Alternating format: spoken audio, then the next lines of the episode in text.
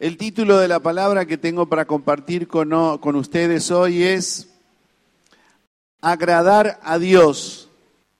¿Cuántos quieren agradar a Dios? ¿Sí? ¿Levantan la mano bien arriba o no? ¿Cuántos quieren agradar a Dios? Qué lindo, qué lindo que el Señor diga, mira, este es mi hijo amado, este es el que me da alegría, este es el que me da complacencia, este que me trae dicha. ¿Sí? ¿Será que lo puede decir el Señor de nosotros? Ay, no sé, pastor. No sé qué dirá el Señor de mí. Pero qué lindo, ¿no? Qué lindo sería que podamos escuchar la voz del Señor como lo hizo cuando el Espíritu Santo descendió sobre nuestro Señor Jesucristo y dijo, este es mi Hijo amado en el cual tengo complacencia.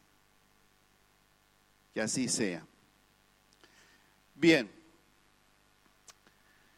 quisiera que vayan buscando o por lo menos preparando eh, como introducción Lucas capítulo 18, verso 8. Hace unos domingos atrás Gustavo predicó y habló del conocimiento, que el conocimiento nos da qué?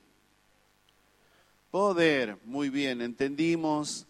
Gustavo explicó por qué el poder es tan importante para aquellos que reciben el conocimiento.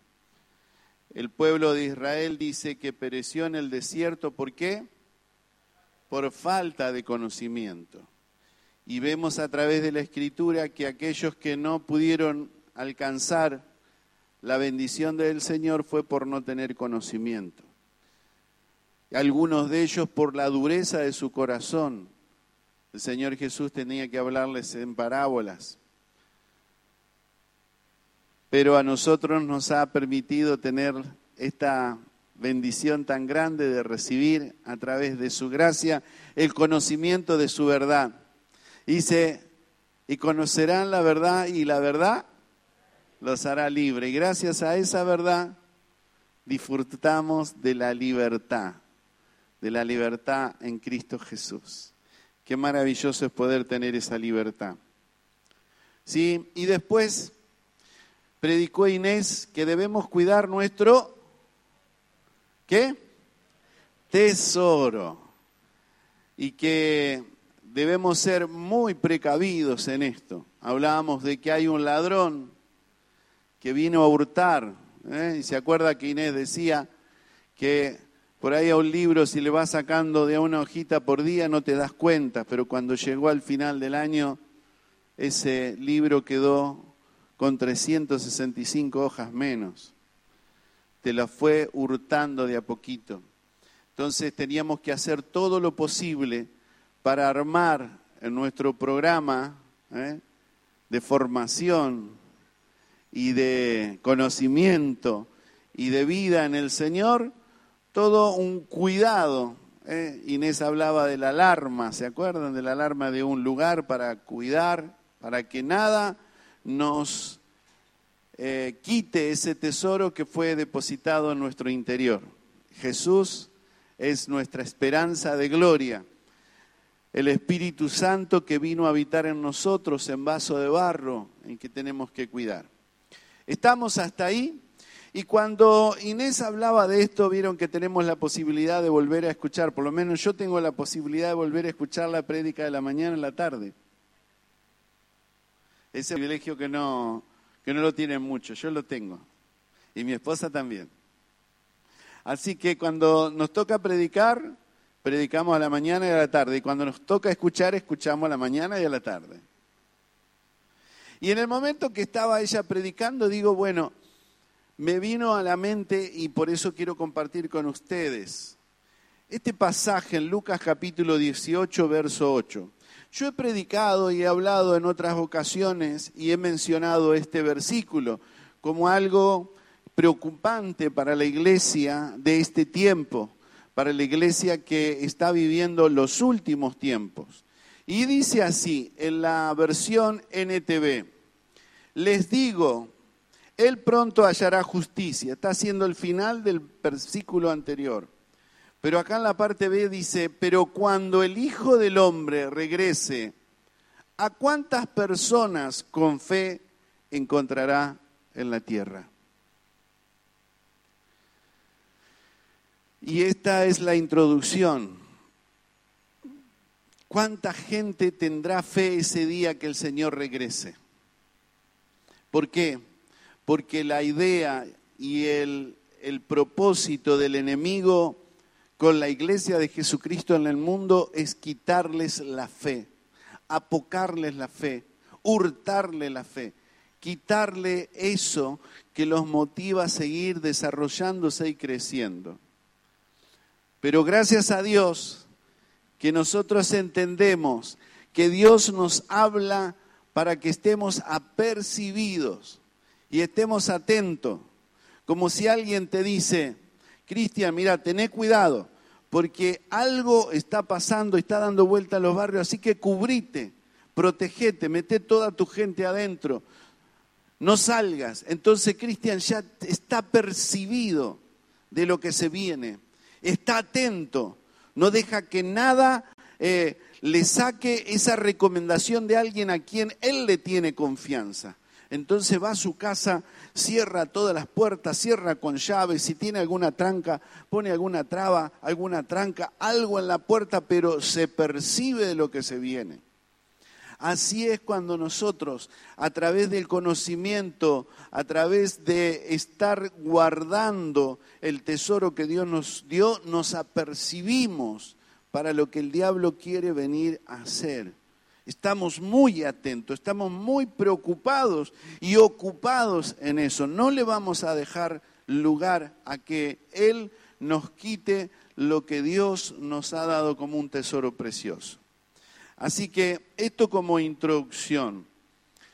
Vamos a orar. Querido Señor, te damos gracias, te bendecimos y te honramos porque podemos estar en tu casa y junto con mis hermanos para compartir tu palabra. Ella es viva y es eficaz y es más penetrante que espada de dos filos. Señor, llega hasta lo más profundo de nuestro corazón. Queremos con todo nuestro corazón, Señor, en esta tarde poder recibir tu palabra.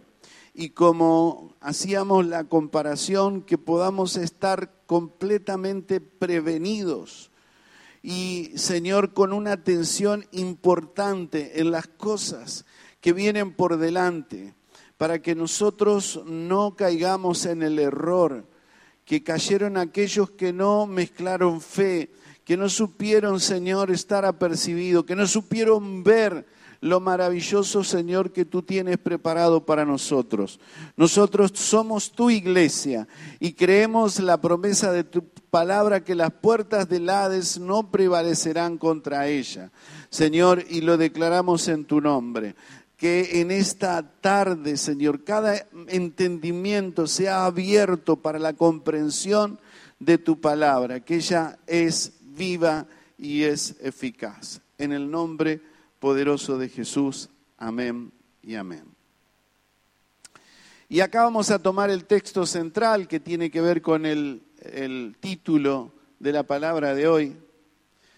Y dice así en Hebreos capítulo 11, vamos a leer casi, eh, no completo, pero gran cantidad de pasajes de Hebreos 11. Y en el verso 6 dice, de hecho, sin fe es imposible agradar a Dios. Todo el que desee acercarse a Dios debe creer que Él existe y que Él recompensa a los que le buscan con sinceridad. Amén. En otra versión dice, eh, que es la fe, la certeza de las cosas que se esperan, la versión 60, la convicción de lo que no se ve. Bien. Y sin fe es imposible agradar a Dios. Y acá dijimos al principio con el título, agradar a Dios. ¿Cuántos queremos agradar a Dios? Toda la iglesia. Así que un requisito sine qua non para cada uno de nosotros es tener fe. El Señor Padre pudo decir, el Dios Padre pudo decir, este es mi Hijo amado porque Jesús operaba a través de la fe. Él es el autor y consumador de la fe. Nosotros, a través del ejemplo de nuestro Señor Jesús, estamos teniendo las bases de cómo agradarle a Dios. Entonces con esto yo ya sé cómo puedo hacerle provocar una sonrisa a Dios. Cantando lindo y afinado, ¿qué dicen ustedes? Y teniendo duda de lo que Él promete, difícilmente vamos a poder agradar a Dios. Agradar a Dios le agradamos cuando nosotros decimos, sí Señor, amén a tu palabra. Sí Señor, amén a tus promesas. Sí Señor, yo lo creo, lo que me decís, me decís, no importa lo que diga el mundo. Yo creo lo que dice tu palabra. Y eso me es más que suficiente. Entonces el Señor suelta una sonrisa que nos ilumina. Y qué lindo es poder ver a este rostro de Dios. El escritor de Hebreos, en este capítulo 11, da una explicación de lo que es la fe. Eh, y la fe es, como decíamos recién, la certeza de lo que se espera. Pero en realidad no, no, es una definición lo que dice en Hebreos 11. O sea, ¿qué es la fe? ¿Es esta la definición? No, no es una definición. El escritor resalta y destaca la perseverancia de la fe. Este libro es el, en el verso, en el capítulo 11, eh, eh, desarrolla lo que se conoce como la galería de los héroes de la fe. Hay una galería, Dios los ha marcado en una galería a través de la historia para que nosotros conozcamos quiénes fueron esos héroes de la fe y cómo lo hicieron y qué manera lo hicieron, cómo perseveraron en la fe. Y esto es lo más importante. Por eso empezamos la prédica de hoy con este pasaje que nos dice, cuando el Señor venga, hallará fe en la tierra y nosotros somos los responsables. Ustedes saben que esa galería no está cerrada. ¿Sabían eso? Que la galería no se cerró. Hay espacio todavía en la galería. Y Dios desea que en esa galería esté mi nombre y esté tu nombre. Esté el nombre de cada uno de los que estamos acá. Y cuando el Señor hable como habla de estos personajes que vamos a leer hoy, diga, uy, Rubén Orozco, ah, Rubén Orozco, este fue justificado porque un día recibió y, y, haga un relato de mi historia. ¡Wow! ¡Qué lindo! ¿No te parece hermoso que un día diga algo de vos y estés plasmado en un escrito? Estas fueron las obras que justificó a mi hija, a mi hijo, porque por esto fue justificado por la fe. Qué maravilloso que así sea. Entonces, dice en el verso 1, la fe en la misma versión que estamos leyendo, la nueva traducción viviente. La fe demuestra la realidad de lo que esperamos, es la evidencia de las cosas que no podemos ver. Yo les di la versión 60 recién. Esta es la NTV. De vuelta, la fe demuestra la realidad de lo que esperamos, es la evidencia de las cosas que no podemos ver. Y saben que hay muchas versiones y yo traté de copiar la primera parte. La fe demuestra la realidad. ¿Qué es una realidad? Es lo que nosotros estamos, lo podemos ver, es la realidad, ahí está, es visible, es la realidad. Eh, podríamos agregarle a la realidad, es la verdad. Ahí está, es cristiana, es ella. No hay otra, es real, está ahí, está presente, es la realidad. La fe es la realidad de las cosas que esperamos.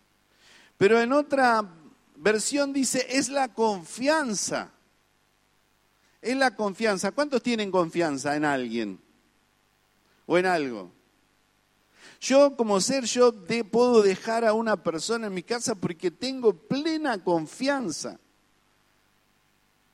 Yo les contaba hoy a la mañana que yo llevo a, un vehículo a un lavadero y tengo tanta confianza de llevarla a ese lavadero que no me importa lo que dejé en el auto. Porque yo voy y me terminan de lavar el auto y me dejan las moneditas acomodado, el billetito, si me olvidé, papeles de importancia me los ponen ahí arriba. No tocan nada, siento confianza. ¿eh? Es la confianza de lo que Dios nos ha dado, nos ha dicho. Es la confianza de lo que esperamos. Es la confianza de las cosas que vienen por delante. Y en otra versión dice, es la certeza, la versión 60. ¿Qué es la certeza?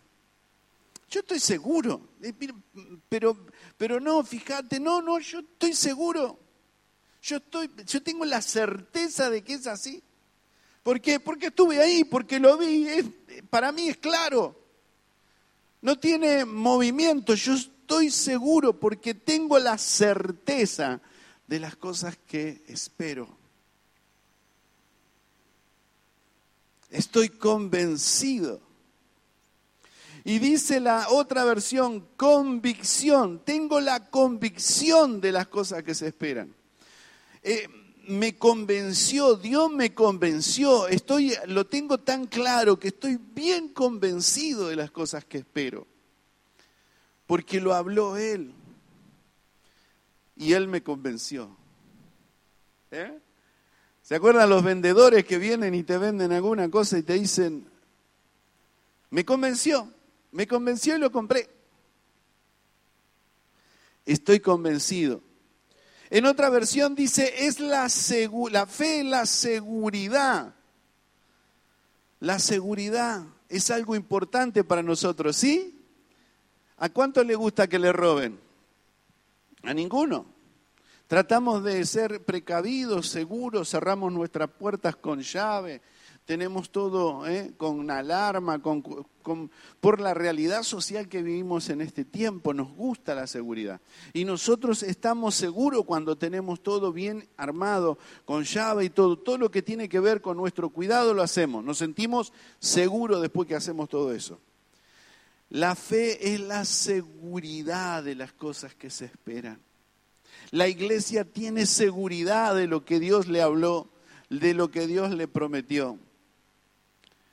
¿Qué dice también? La fe es la garantía de las cosas que se esperan. ¿Cuántos tienen un lavarropa automático? ¿Cuántas mujeres tienen lavarropa automático? Todas, ¿no? ¿Qué me dicen ustedes que son inteligentes? Bueno, viene un lavarropa que parece un robot ultra moderno, lo, más sofisticado, no sé, tiene luz, hasta luces de colores tiene, se prende, parece un arbolito de Navidad. Pero cuando ustedes le van a comprar ese lavarropa, le dicen, eh, mire, tiene tres meses de garantía. ¿Qué me dicen las mujeres? ¿Lo compran? Queda sospechoso. Tres meses de garantía. Pero si a ustedes, mujeres, le dicen, le damos diez años de garantía, ¿qué dicen? A ojos cerrados. Si le ponen diez años de garantía es porque es bueno, es noble, debe ser de buena calidad, más allá de las lucecitas. Cuando Dios nos dice algo tan potente, y nos dice que la fe es la garantía de lo que se espera. Dios puso en vos, en vos, en vos, una semillita que es la fe que le dio a cada ser humano para que podamos creer en Él. Vos creíste en Jesucristo por la fe que Él te dio. Y es esa pequeña semilla que fue depositada en tu corazón y la que nosotros tenemos que cuidar. Esa es la garantía de lo que Dios te dijo y de lo que Dios te promete. ¿Sí? ¿Les, ¿Les, parece bien? ¿Están de acuerdo conmigo? Y es la constancia. Mira, acá está escrito. ¿Ves el sello este? Dice Jehová de los ejércitos. Acá está. Este es el documento que tengo. Yo sé que es así. Yo lo tengo escrito. Acá está, es mío. Yo tengo una constancia de que lo que Dios me prometió lo va a cumplir. Y yo lo creo. ¿Cuántos viven de acuerdo a esa fe? Amén. Eso es lo que tenemos que cuidar. Eso es lo que tenemos que mantener. Eso es lo que debemos eh, exhibir como un estandarte. Yo sé en lo que he creído. Yo sé lo que espero. Yo sé lo que viene más adelante. Y pero estás seguro, mirá si es una locura, un invento de los hombres para sacarte la plata, porque eso es lo que dicen. Es un invento de los hombres para sacarte la plata, para, que, para, para robarte la voluntad, para hacer, manejarte y hacer lo que ellos quieren. No, yo entendí lo que es la fe y yo creo en lo quien prometió. Y creo sobre todas las cosas y me afirmo en todo lo que hemos compartido recién. Y vamos a compartir ahora desde el verso 13 en adelante. Y acá vamos a ver algunos personajes que alcanzaron el favor de Dios a través de la fe. Y dice, por la fe entendemos que todo el universo fue formado por orden de Dios, de modo que lo que ahora vemos no vino de cosas visibles. Nosotros creemos en la creación de Dios perfecta, que Él creó todo de la nada y que fue creado por su palabra. Muchos eh, historiadores, científicos, por muchos años mantuvieron algunas ideas de cómo evolucionó el hombre, de cómo fue creado el hombre, de cómo vinimos a ser lo que hoy somos los Homo sapiens. Y muchos de ellos con firmeza en sus creencias o en sus descubrimientos. Pero la palabra de Dios siempre nos relató desde el principio que dice, creó Dios los cielos y la tierra. Y nosotros no necesitamos más que esa palabra para afirmar nuestra fe en lo que Dios dice y no en lo que los hombres dicen. Hoy muchas de esas teorías cayeron por tierra y hace muy poco, cuando se descubrió eh, el gen del ser humano y se pudo entender que nunca podíamos descender de un animal, sino que no es una evolución, sino que fue una creación perfecta. Hoy, si ustedes buscan a través de Internet, van a encontrar eh, científicos declaran que la Biblia tenía razón. Búsquenlo, es un, eh, un documental de casi una hora, es para no perderlo. Y ciertamente científicos, físicos, eh, personas de, de, conocimiento hoy que están en alta altura, hoy declaran ellos a través de ese conocimiento la veracidad de la escritura y de la palabra de Dios. Por eso Dios creó lo que hoy podemos ver de la nada, por su palabra. Creó al hombre a su imagen y semejanza. No hay dudas. ¿Cuántos creen esto? Y afirmamos nuestra fe en esto. Y dice en el verso 4, fue por la fe que Abel presentó a Dios una ofrenda. ¿Qué presentó Abel? una ofrenda. ¿A quién? A Dios. Más aceptable que la que presentó Caín. La ofrenda de Abel demostró que era un hombre justo y Dios aprobó sus ofrendas. Aunque Abel murió hace mucho tiempo, todavía nos habla por su ejemplo. Abel había escuchado junto con Caín la historia de cómo su papá y su mamá habían cometido el error de fracasar y de hacer lo que Dios le había dicho que no hicieran. Tenía bien claro que habían sido expulsados del Edén. Caín y Abel lo tenían bien claro porque los padres le habían contado esa historia. Caín y Abel sabían que Dios había tenido que matar animales inocentes para darles cobertura a su desnudez. Entonces Caín entendió lo que había, eh, Abel entendió lo que Dios había dicho del principio. Y él tuvo en su corazón darle una ofrenda al Señor, un sacrificio de un corderito sin mancha, una ofrenda especial que agradara a Dios. Y dice que la ofrenda de Abel agradó a Dios más que la de Caín.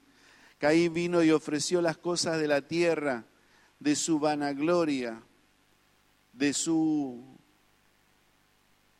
actitud natural y humana, por eso se enojó, por eso mató a Abel.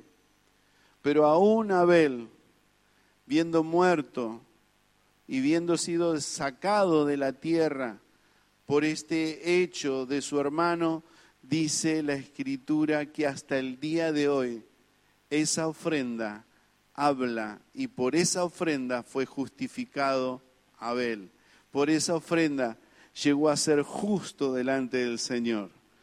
Qué maravilloso. ¿Qué ofrenda le traemos nosotros al Señor? Podrá decir, mira la ofrenda que me trajo Rubén, es una ofrenda que me agradó. Me agradó de tal manera que yo lo justifico y lo pongo en la galería de héroes de la fe por ese hecho maravilloso. Le contaba a mis hermanos que hace muy poquito falleció una tía mía, hermana de mi mamá, y en el velorio me encontré con un muchacho que había estado eh, el día que hicimos el velorio de, Marcelo acá, y me decía, hablando al final de ese momento de despedida de mi tía, me decía, hay algo que me impactó muchísimo el día que los conocí. Yo no tuve la posibilidad de conocerlo a Marcelo, pero escuché esa canción cantada por él que dice, llévame al lugar, arriba, que mi lámpara esté siempre encendida. Fue tan impactante para mí que hasta el día de hoy, cada vez que escucho esa canción, me lleva directamente al cielo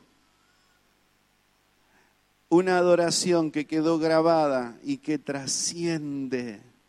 Y en que no esté Marcelito acá, sigue tocando los corazones y llevándonos a esa promesa gloriosa que el Señor tiene sobre nosotros. Qué maravilloso. ¿Cuántos quieren? Yo les decía a los músicos esta mañana, ¿cuántos quieren agradar al, corazón de Dios, que Dios deje lo que nosotros hacemos por amor a Él grabado y sea justificado? Mira, Cristian, que diga yo a mi hijo Cristian, lo tengo en la galería de fe porque lo que Él canta llega y endulza mi corazón, perfuma mi trono. Qué maravilloso. Qué maravilloso. Estos son algunos de estos héroes. Y Dios los justificó y los puso como un ejemplo de fe. ¿Por qué? Porque aún en ese sacrificio estaba anunciando la muerte de Jesús y el sacrificio maravilloso que daría redención a toda persona que crea en Jesucristo. Y en eso estamos nosotros. Amén. Gloria a Dios por esto. Dice en el verso 5, fue por fe que Enoch ascendió al cielo sin morir, desapareció porque Dios se lo llevó, pues antes de ser llevado lo conocían como una persona que agradaba a Dios. ¿Y por qué agradaba a Dios? ¿Por qué agradaba a Dios? Y en el, en el verso 6 dice, porque sin fe. Así que, ¿qué es lo que tenía Enoch? Fe. Tanta fe tenía que él agradaba a Dios por su fe. Su fe deleitaba el corazón de Dios. Dijo, no, este tiene tanta... Yo me lo llevo conmigo, me lo llevo sin que viva la muerte. Yo dije que el que, que pecare morirá y ciertamente tengo que cumplir, pero Enoch, Enoch hace algo que a mí me derrite el corazón. Su fe me da tanta complacencia, me agrada tanto, que me hace feliz, me lo llevo conmigo. Dice que no, no conoció la muerte, fue transportado, fue llevado directamente con el Señor. Se lo llevó, dice aquí, desapareció porque Dios se lo llevó, porque agradaba a Dios. ¿Cuántos, ¿Cuánto pueden decir hoy yo sé que le agrado a Dios porque tengo fe? O por ahí estás titubeando en la fe. Y decir, no sé si Dios lo va a hacer conmigo. Y es un lenguaje que dijimos que este año tiene que desaparecer de nosotros, el lenguaje de derrota, el lenguaje de fracaso, el lenguaje de temor, el lenguaje de no, no sé si Dios lo querrá hacer conmigo. No, no confiaba en Dios y nosotros debemos confiar en Él también. ¿Sí? ¿Están? Fue por la fe, dice en el verso 7. Ah, perdón, vamos a terminar de leer el pasaje. En el 6, de hecho, sin fe es imposible agradar a Dios, ya lo compartimos, todo el que desea acercarse a Dios debe creer que Él existe y que Él recompensa a los que le buscan con sinceridad. Siempre hay una recompensa para aquellos que invierten en Dios a través de la fe. Y dice en el verso 7, fue por la fe que Noé construyó un barco grande para salvar a la familia del diluvio. ¿En? ¿En qué? En obediencia a Dios, quien la advirtió de las cosas que nunca antes habían sucedido. Por su fe Noé condenó al resto del mundo y recibió la justicia que viene por la fe. Noé construyó un arca en el medio de un lugar donde nunca había existido lluvia. ¿Saben que antes de, Noé la tierra era regada por, por rocío, como ustedes ven a la mañana cuando hay mucho rocío que se mojan las, las hojas? Así era de la única forma, no existían las nubes en el cielo. Sin embargo, Noé fue obediente a lo que Dios le dijo. Dios le advirtió, mira Noé, construí una arca porque yo voy a destruir este, yo voy a traer una inundación sobre este mundo. La gente se le burlaba, la gente se le reía. La gente decía, este viejo loco, tantos años construyendo esto, se va a morir él ahí adentro con todo ese bagaje que tiene ahí, con toda esa madera que ha acumulado como loco toda la vida. Sin embargo, Dios justificó a este hombre. Dios lo justificó. ¿Cuántas veces se le han burlado por creer en el Evangelio? ¿Cuántas veces en el trabajo le han dicho, vos sos uno de estos locos, aleluya? ¿Cuántas veces se nos han reído en la cara y nos han dicho, ustedes van a esa iglesia, van ahí, ahí le sacan la plata? ¿Eh? ¿No han escuchado eso? Y han tenido que soportar la burla. Pero bendito sea Dios que Dios nos ha dado a conocer sus verdades santas, porque este Evangelio es poder de Dios para los que creen. Amén. Es poder de Dios para los que creen y para los que no creen es condenación, porque ellos rechazaron al Hijo de Dios. Pero nosotros, gracias a su misericordia, por la fe que depositó en nosotros, podemos creer en Él. Amén. Y a través de creer en Él recibimos qué? Justicia. Somos justificados por la fe. Decirle al que tenés al lado, vos sos justo, vos sos justa, porque creíste en Jesús. Y así como fue justificado Noé por la obediencia, así también Dios te va a justificar a vos por esa misma obediencia. El verso 8 fue por la fe, y este es mi favorito. porque entre todos los héroes yo tengo un favorito. Dice, fue por la fe que Abraham obedeció cuando Dios lo llamó para que dejara su tierra y se fuera a otra que él le daría por herencia. Así fue, vete de tu casa y de tu parentela, porque yo te daré una tierra. Y le habló de esa tierra que fluye leche y miel. ¿Eh? Se fue sin saber a dónde iba. Incluso cuando llegó a la tierra que Dios le había prometido, vivió por fe, por cuanto era como extranjero, como un extranjero que vive en carpas. Lo mismo lo hicieron Isaac y Jacob, quienes heredaron la misma tierra. ¿Cuántas esposas están en esta tarde en este lugar? ¿Qué les parece que venga su marido y le diga, amor, ¿viste la casita linda que tenemos? Ah, sí, qué lindo, gracias porque tuviste un esfuerzo para... ¿Viste también el autito que tenemos? ¿Viste el jardincito ese que tanto te gusta y que invertiste tanto tiempo?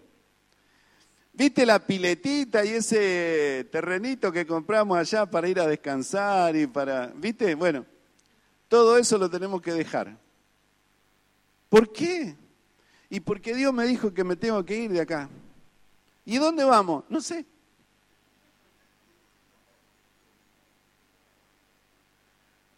La mujer es feliz, ¡yufi! Sara, ¿cómo piensan que estaría Sara? Feliz. Dice que Sara era brava.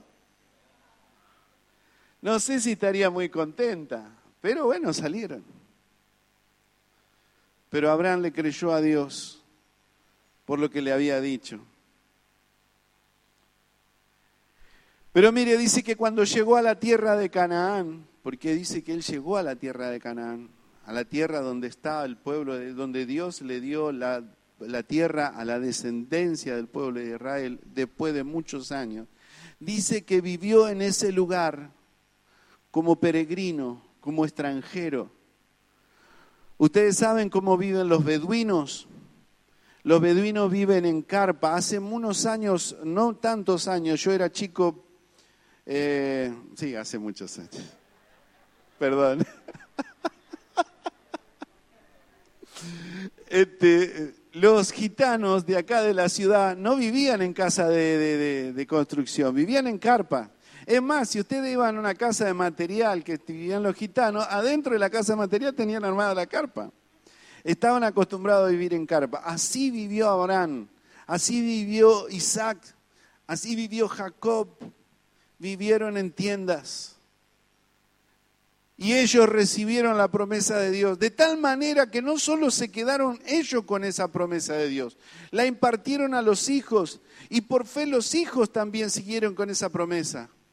Porque aún José, que estuvo en Egipto y que fue el segundo de Faraón, que fue un hombre con honores, que tuvo riquezas, que vivió confortablemente, porque Dios le dio ese privilegio después de sufrir mucho tiempo, dice que José les dijo, a los descendientes de, él. No se olviden de cuando salgan de este lugar, cuando se vayan de esta tierra. Podría decir, ¿para qué si acá estamos bárbaros? No nos falta nada. Cuando se vayan de esta tierra, por favor, lleven mis huesos a la tierra donde Dios prometió la herencia a nuestros padres.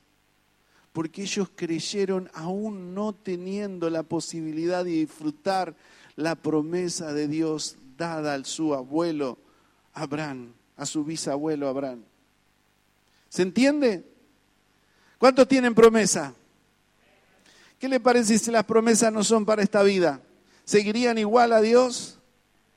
¿Sí? Amén. Pero mire lo que dice. Lo mismo hicieron Isaac y Jacob, quienes heredaron la misma promesa. Ahí en el verso 10. Abraham esperaba con confianza la ciudad de cimientos eternos, una ciudad diseñada y construida por Dios. Acá el escritor de Hebreos le dice, no era la tierra de Canaán, es una tierra, una ciudad que, cuyos cimientos son hechos por Dios, son cimientos maravillosos Son cimientos preciosos de perlas preciosas, de piedras preciosas. Es una ciudad celestial. Él estaba viendo mucho más allá de lo que podemos vivir acá en esta tierra. Muchas veces nosotros estamos tan arraigados a esta tierra que le prestamos poca atención a las promesas de Dios de la eternidad con Él. Por eso ha costado tanto para algunos entender lo que es el cielo. Por eso les cuesta tanto comprender lo que es la vida eterna, lo que es la promesa de Dios para nosotros vivir con Él cara a cara, estar con Él. Es la promesa maravillosa de Dios. Esta promesa nos tendría que dar alegría cada día que nos levantamos, de sentirnos que somos hijos de Dios, de sentir que tenemos una promesa tan grande, tan maravillosa, que nos motiva, es nuestra esperanza. Que vivimos en este mundo, que sufrimos las aflicciones que viven todos en este mundo, pero no estamos arraigados a este mundo porque nuestro objetivo, nuestra mente, nuestra visión está en el reino de los cielos, en lo que el Señor prometió, en lo que el Señor Jesús le dijo a sus discípulos, tranquilo, porque en la casa de mi Padre muchas moradas hay. Dios tiene morada, es un lugar físico para gente que tiene un cuerpo físico y que va a habitar en ese lugar maravilloso preparado por Dios. Esta es la promesa de Dios. ¿Cuántos la creen? Es lo que Dios le prometió a Abraham. Y dice que nosotros, a través de Abraham, a través de Sara, heredamos esta promesa. Porque Jesús es la descendencia de Abraham. Y nosotros por Jesús somos hechos hijos de esa promesa. Amén. Por eso Dios le habló y le dijo que seríamos, sería una, una nación tan grande que sería incontable. En el verso 11, por fe, fue por la fe que Sara pudo tener un hijo. ¿Qué pudo tener? A pesar de qué? De ser estéril y demasiado anciana. Ella creyó y Dios, que, que Dios cumpliría su promesa. Así que una nación entera provino de este solo hombre, quien estaba casi muerto en cuanto a tener hijo, una nación con tantos habitantes como las estrellas de los cielos y la arena de la orilla del mar, que es imposible de contar, a través de Isaac, a través de Jacob, a través de Jesús y a través de nosotros. Gloria a Dios. Amén. Mire, este verso 13 es importantísimo. Y esto es lo que registra Hebreos. Y esto es lo que nos tiene que quedar a nosotros, la perseverancia de la fe más allá de la circunstancia. Y dice el verso 13, todas estas personas murieron aún creyendo lo que Dios les había prometido. Y aunque no recibieron lo prometido, lo vieron desde lejos y lo aceptaron con gusto. Coincidieron en que eran extranjeros y nómadas aquí en este mundo. Es obvio que quienes se expresan así esperan tener su propio país. Si hubieran añorado el país donde salieron, bien podrían haber regresado. Sin embargo, buscaban un lugar mejor, una patria celestial. Por eso Dios no se avergüenza de ser llamado Dios de ellos, pues les ha preparado una ciudad. Dios no se avergüenza de aquellos que le creen. Dios no se avergüenza de aquellos que dicen, aunque tengo un ranchito, yo sé que tengo una mansión allá en el cielo. Esto es pasajero, no importa, acá vamos a pasar de la mejor manera que Dios nos permita vivir, pero mi esperanza no está acá en esta tierra, no estoy arraigado en las cosas de esta tierra, mis ojos están en esa ciudad, en esa ciudad celestial que el Señor prepara, preparó y prepara para cada uno de nosotros. Dios nos da la oportunidad. Saben que nosotros, yo lo compartí con, con quienes escuchaban la, la enseñanza del cielo. Saben que nosotros a través de este conocimiento por la palabra, de esto que dice la escritura, que es para nosotros, nosotros somos los habilitados para tener y dejar salir adelante la imaginación nuestra de todo lo que Dios tiene preparado para nosotros en aquel lugar cuántas cosas a nosotros nos gustan, cuántas cosas queremos, cuántas cosas deseamos lindas que tienen que ver no con el pecado, sino con las cosas que nos gustan personalmente. Dios tiene mucho mejor cosas allá para nosotros y nos vamos a deleitar. Por eso nos permite que nosotros dejemos volar la imaginación para, para ver eh, lo, imaginar lo que el Señor tiene por nosotros, para nosotros. En el verso 33 dice, por la fe esas personas conquistaron reinos. Fíjense, acá en el, pasamos al 33. Dice, por la fe esas personas conquistaron reinos, gobernaron con justicia y recibieron lo que Dios le había prometido. ¿Qué dice? Recibieron lo que Dios le había prometido. Cerraron bocas de leones, apagaron llamas de fuegos, escaparon de morir a filo de espadas. Su debilidad se convirtió en su fortaleza. Llegaron a ser poderosos en batalla e hicieron huir ejércitos enteros. Hubo mujeres que recibieron otra vez con vida a sus seres queridos que habían muerto. Sin embargo, mire lo que dice aquí. Dice, sin embargo, otros fueron torturados porque rechazaron negar a Dios a cambio de la libertad. Ellos pusieron su esperanza. ¿Qué pusieron? Su esperanza. ¿Dónde está puesta tu esperanza? En la vida mejor que viene después de la resurrección. Algunos fueron ridiculizados. ¿Cuántos fuimos ridiculizados? Y algunos dice, y sus espaldas fueron laceradas con látigos otros fueron encarcelados en prisiones, algunos murieron apedreados como Esteban, otros lo cortaron por la mitad con una sierra y otros los mataron a espadas. Algunos anduvieron vestidos con pieles de ovejas y de cabras, desposeídos, oprimidos, maltratados. Este mundo, mire lo que dice en el 38, este mundo no era digno de ellos. Vagaron por desiertos y montañas, se escondieron en cuevas y en hoyos de la tierra. El 39, debido a su fe, todas estas personas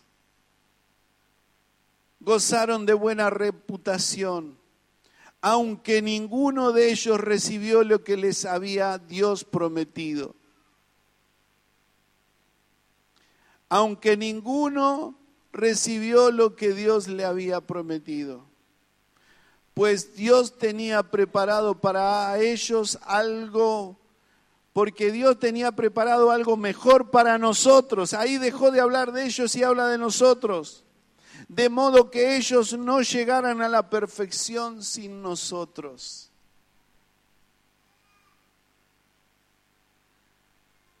Ellos sufrieron y padecieron y lo pasaron mal por amor a lo que Dios les había prometido. Y sin embargo, no recibiendo lo que Dios les había prometido, no negaron la fe en Jesucristo. Y Dios todavía no cumplió con ellos porque aún todavía ellos están muertos no han resucitado hasta el día de la resurrección. ¿Por qué? Porque Dios quiere completar esa galería. Y vos sos parte de esa galería y yo soy parte de esa galería. Entonces la promesa de Dios y la propuesta de Dios para hoy a la iglesia es que miremos que la perseverancia habla mucho más que lo que habla nuestra boca. Que nuestra devoción por Dios y nuestra confianza en Dios hace posible que nosotros seamos una ofrenda viva cada día de nuestras vidas, porque le creemos a Dios. Cuando nosotros no nos arraigamos a este mundo, y no nos hacemos amigos de este mundo, porque la amistad con el mundo es enemistad con Dios, sino que nos despojamos de este mundo y entendemos que somos peregrinos y extranjeros en esta tierra y nuestra mente está focalizada en el reino de los cielos y puesto nuestros ojos en Jesús, el autor y consumador de la fe, nuestra esperanza se acrecienta y Dios nos justifica por esa fe y por esa fe nosotros vamos a heredar las bendiciones de Dios preparada para todo aquel que en Él cree. Hermanos, cuando vos tenés fe, te dispones a hacer las cosas que a Dios le agradan. Porque sin fe es imposible agradar a Dios. Y la fe sin obra es muerta, dice Santiago. Entonces le servís a Dios, le dedicas tiempo al Señor, estás haciendo la obra de bien por los demás haces el bien al prójimo, amas a tu prójimo como a ti mismo, estás siendo compasivo, te dedicas a servirle al Señor con, con vocación y con amor, con pasión. Predicas el Evangelio con denuedo. Eso genera que tengas un lugar de privilegio en el reino de los cielos. Y alguno podrá decirse, sí, pero si dice que por fe nosotros somos salvos, sí, por fe sos salvo y nadie te puede quitar eso, pero los privilegios y los galardones vienen por el amor y la pasión que tenés por servirle al Señor y por dedicarle tiempo al Señor. Todo lo que haces acá en la tierra, todo lo que haces día a día acá en la tierra, trae réditos en el cielo y es la prolongación de la cosa que Dios va a hacer con tu vida. Y de esto podemos hablar muchísimo más adelante del ministerio. En lo poco me fuiste fiel, sobre mucho te pondré. En lo que le servís al Señor, Él te va a poner en un lugar mayor, siempre y cuando seas fiel en eso poco que Dios te ha puesto. ¿Cómo está tu vocación por el servicio? ¿Cómo está tu amor por el servicio? ¿Cómo está tu fe para granjear las cosas que vienen por delante? Que el Señor nos ayude, amén. Te invito a que nos pongamos de pie.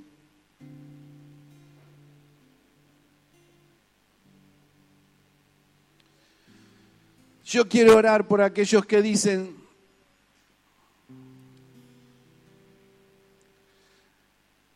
yo la verdad que cuando llegué al camino del Señor tenía una fe inquebrantable. Yo confiaba en las promesas de Dios, pero en este tiempo, con todas estas cosas que pasó, con la pandemia, con la pérdida, con tantas dificultades que tuve que enfrentar en la vida, he sentido que me he apocado en la fe. Pero Dios compara la fe con la semilla de mostaza, que siendo una semilla tan pequeña y minúscula que la podés ver así como en la palma de la mano como algo muy pequeñito, como una punta de una pintada con una lapicera Dice que puesto en tierra se convierte en uno de los arbustos más grandes. Dios depositó fe en tu corazón. Le contaba a mis hermanos que David, mi nieto, apareció con una latita y en la latita tres pastitos que parecían como si fueran unos yuyos. Y le dijo, abuela, vine con esto para plantar y allá la abuela en un pedacito que tenía para que él se motive eh, en, el, en el fondo de casa y en un pedacito de, de tierra que tenemos ahí puso esos tres pastitos. Y se vinieron creciendo y vinieron creciendo y vinieron creciendo. Y todos los días los veía él, que venía a casa, los miraba. A ver, abuela, cómo está mi plantita.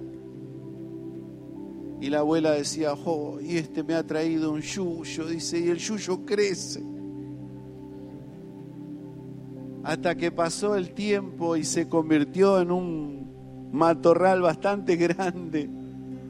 Pero hace como tres o cuatro semanas empezaron a salir unas florcitas rosadas, rojas y en algunas partes bordó, pero muy lindas. Ese yuyito era un rayito de sol que creció y que adornó el jardincito que mi esposa tiene. Quiera el Señor la fe empiece a crecer como ese yuyito. Y en este 2022 el diseño original de esa mujer y de ese hombre de fe sea una realidad en cada uno de ustedes.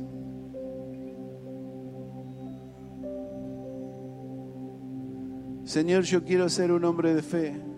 No sé si lo he logrado, pero yo quiero más. Yo te animo que levantes tus manos y cierres tus ojos y le digas, Señor, yo quiero ser un hombre y una mujer de fe. Que no importan las circunstancias de lo que me toque vivir, Señor. Yo te sigo más allá del sufrimiento que aunque las cosas no salgan bien en esta vida, yo te sigo más allá de las cosas que no salgan bien. Yo he decidido seguirte, Señor, y yo te voy a amar porque creo en tus promesas. Yo tengo confianza, yo tengo seguridad, yo tengo garantía de lo que he creído.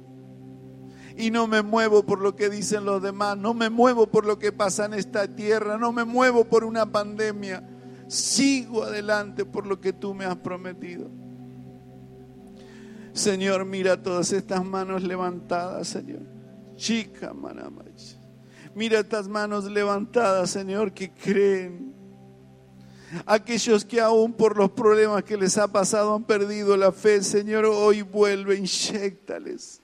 Inyectales, Señor. Abona esa tierra, y esas ramitas han crecido, pero se han quedado ahí estancados. La tierra se ha endurecido, se ha hecho un cascote, Señor. Ablanda la tierra, ablanda la tierra, mueve la tierra.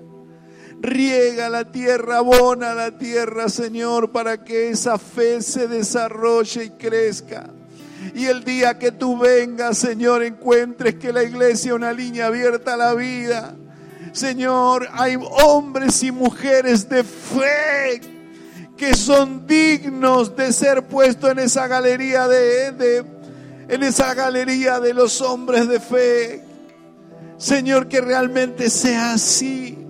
Aumenta la fe, motívalos a mis hermanos a que puedan creerte cada día más, afirmarse cada día más, limpiarse cada día más, apartarse del mundo y de las cosas que en él hay que son contra tuyo, Señor, que tienen que ver con cosas que los hace perder de la consagración, de la vida en rectitud, de la sintonía contigo, Señor.